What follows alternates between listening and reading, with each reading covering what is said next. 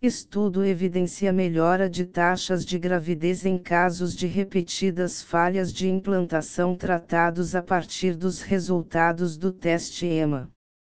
O projeto do microbioma humano revelou a importância das bactérias para nossa saúde e doença. Não apenas existem bactérias patogênicas que precisam ser tratadas como uma possível causa da infertilidade e abortamento de repetição, quanto existe uma flora bacteriana que é favorável para que a gravidez e o nascimento de um bebê sejam possíveis. Entre os estudos mais recentes sobre o tema, um estudo prospectivo somou 195 mulheres com falha recorrente de implantação, RIF, entre março de 2019 e abril de 2021 no Centro de Fertilidade de uma clínica no Japão, Ryojin Shodankami Women's Clinic. A análise da microbiota endometrial por sequenciamento do gene 16SRRNA foi sugerida para todas as pacientes que tiveram três ou mais falhas em transferências embrionárias, ETS. Cerca de 25% das pacientes que optaram em realizar o teste EMA receberam no resultado da análise a orientação de tratamento para combater patógenos com uso de antibióticos e otimizar o microbioma endometrial através de probióticos. Pacientes com repetidas falhas de implantação apresentaram melhores taxas de implantação, de gestação e de nascimento na primeira transferência embrionária após a realização do EMA e do tratamento. Como resultado, a taxa cumulativa de gravidez clínica e gravidez em curso foram significativamente aumentadas no grupo de estudo em comparação com o grupo controle. Taxa de gravidez clínica Grupo de estudo, 64,5% versus Grupo de controle, 33,3%, P igual 0,005.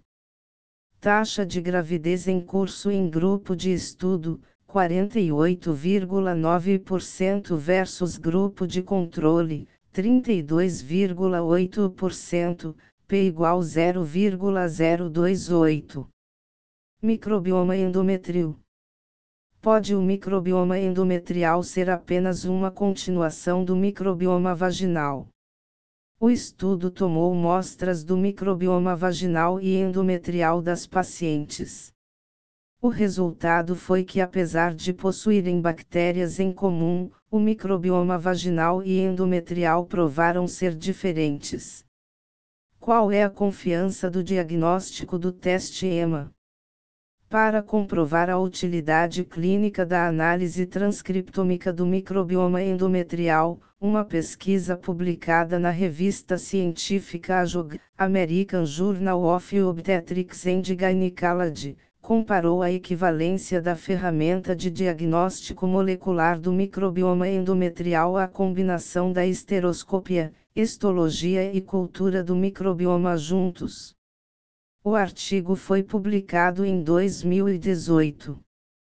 A técnica molecular, EMA, mostrou-se mais efetiva pois dispensa o cultivo celular, é capaz de detectar bactérias inclusive em condições em que as amostras de biópsias de endométrio tinham sido congeladas, Além disso, é capaz de detectar as bactérias por nível de espécie, permitindo o uso de antibióticos específicos com suas quantidades comparadas à normalidade e assim, estimar o nível de severidade da endometrite. Posso utilizar probióticos orais para o tratamento. Não, a eficácia do uso de probióticos orais não foi comprovada, mas sim a aplicação de probióticos através de óvulos vaginais. No Brasil, os óvulos são confeccionados em farmácias de manipulação a partir da receita proporcionada no laudo do teste EMA. Quando identificadas bactérias patogênicas, o uso do probiótico deve ser posterior ao tratamento antibiótico com o objetivo de agir na recomposição da flora. Esse teste pode ser aplicado em pacientes que estão planejando uma gravidez espontânea. Sim, por exemplo, em pacientes com suspeita de endometrite crônica devido a abortamento de repetição ou infertilidade sem causa aparente. Como interpretar os resultados? Assista ao vídeo onde todos os possíveis resultados do teste Emma e Alice são apresentados. Caso queira, navegue sobre os diferentes resultados utilizando o índice na descrição do vídeo no canal de YouTube da Igenomics Brasil link https youtube.b sm5ygt9tfa0 Como coletar amostra para o teste EMA para a realização da análise que pode ser enviada de qualquer parte do Brasil com o apoio logístico da Igenomics, é necessário solicitar o kit de coleta em nosso laboratório de genética. O kit será enviado ao ginecologista contendo o tubo com a solução que preserva o DNA da amostra, PIPEL para coleta da biópsia endometrial e documentação necessária para a solicitação da análise. Informações completas estão disponíveis na página de envio de amostras da Igenomics. Formas de realizar a coleta: Ciclo regular entre o 15 e 25 dia do ciclo menstrual. Ciclo irregular quando a paciente não possui ciclo, ou o ciclo é irregular, é preciso simular uma fase secretora através de um ciclo HRT para e fazer a biópsia durante os dias de ingestão de progesterona, preferencialmente em P+5. Estudo evidencia que um microbioma uterino dominado por lactobacilos está associado a uma maior taxa de gravidez e nascimentos. O projeto do microbioma humano revelou a importância das bactérias para nossa saúde e doença. Não apenas existem bactérias patogênicas que precisam ser tratadas como uma possível causa da infertilidade e abortamento de repetição, quanto existe uma flora bacteriana que é favorável para que a gravidez e o nascimento de um bebê sejam possíveis. Entre os estudos mais recentes sobre o tema, um estudo prospectivo somou 195 mulheres com falha recorrente de implantação, RIF, entre março de 2019 e abril de 2021 no Centro de Fertilidade de uma clínica no Japão, Ryojin Shodankami Avomans Clinic. A análise da microbiota endometrial por sequenciamento do gene 16SRRNA foi sugerida para todas as pacientes que tiveram três ou mais falhas em transferências embrionárias, ETS. Cerca de 25% das pacientes que optaram em realizar o teste EMA receberam no resultado da análise a orientação de tratamento para combater patógenos com uso de antibióticos e otimizar o microbioma endometrial através de probióticos. Pacientes com repetidas falhas de implantação apresentaram melhores taxas de implantação, de gestação e de nascimento na primeira transferência embrionária após a realização do EMA e do tratamento. Como resultado, a taxa cumulativa de gravidez clínica e gravidez em curso foram significativamente aumentadas no grupo de estudo em comparação com o grupo controle.